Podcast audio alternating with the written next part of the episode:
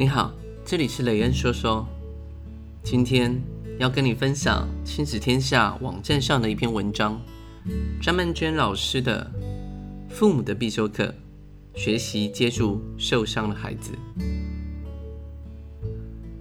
父亲接住了女儿，和朋友聊到接住这个议题，朋友说他前阵子和闹僵了的女儿和解了。说这个话的时候，他的脸庞上。闪现无比的温柔与光辉，棱角分明的坚毅化成了绕指柔。朋友原本与女儿感情很好，却因为和妻子离婚，让小女儿相当的不谅解。十八岁的女儿决定去澳洲读书，有种放逐自己的味道。他虽然苦苦相劝，却没有效果。那一天，他去送机，看着女儿头也不回的离开，心也碎了满地。澳洲的女儿说自己已经长大，要过独立的生活，不肯与父亲视讯。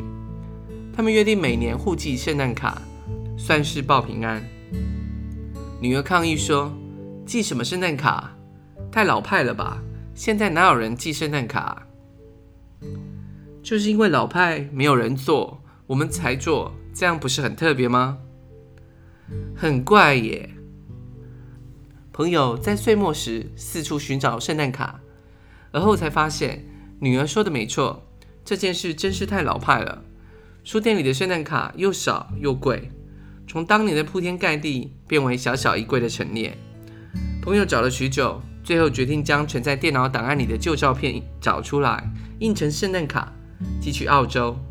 圣诞卡上是五岁的女儿，胖嘟嘟的猫咪一样卧在父亲的怀抱。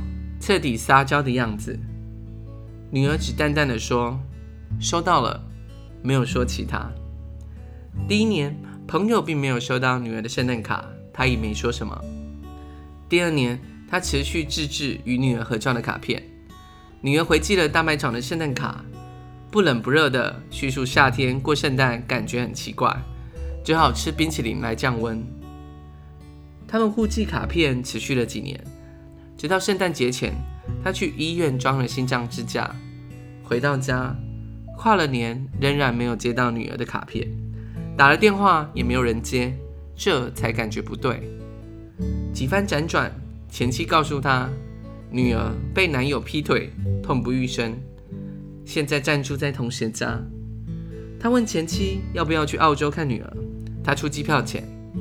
前妻对他说：“我每年都去看她。”他在等的人是爸爸，不是妈妈。朋友在飞澳洲的航程中，想到当年决定离婚的时候，十六岁的女儿不断逼问他，是不是因为有小三？他否认，告诉女儿只是因为两个人都改变了，不再适合共同生活了。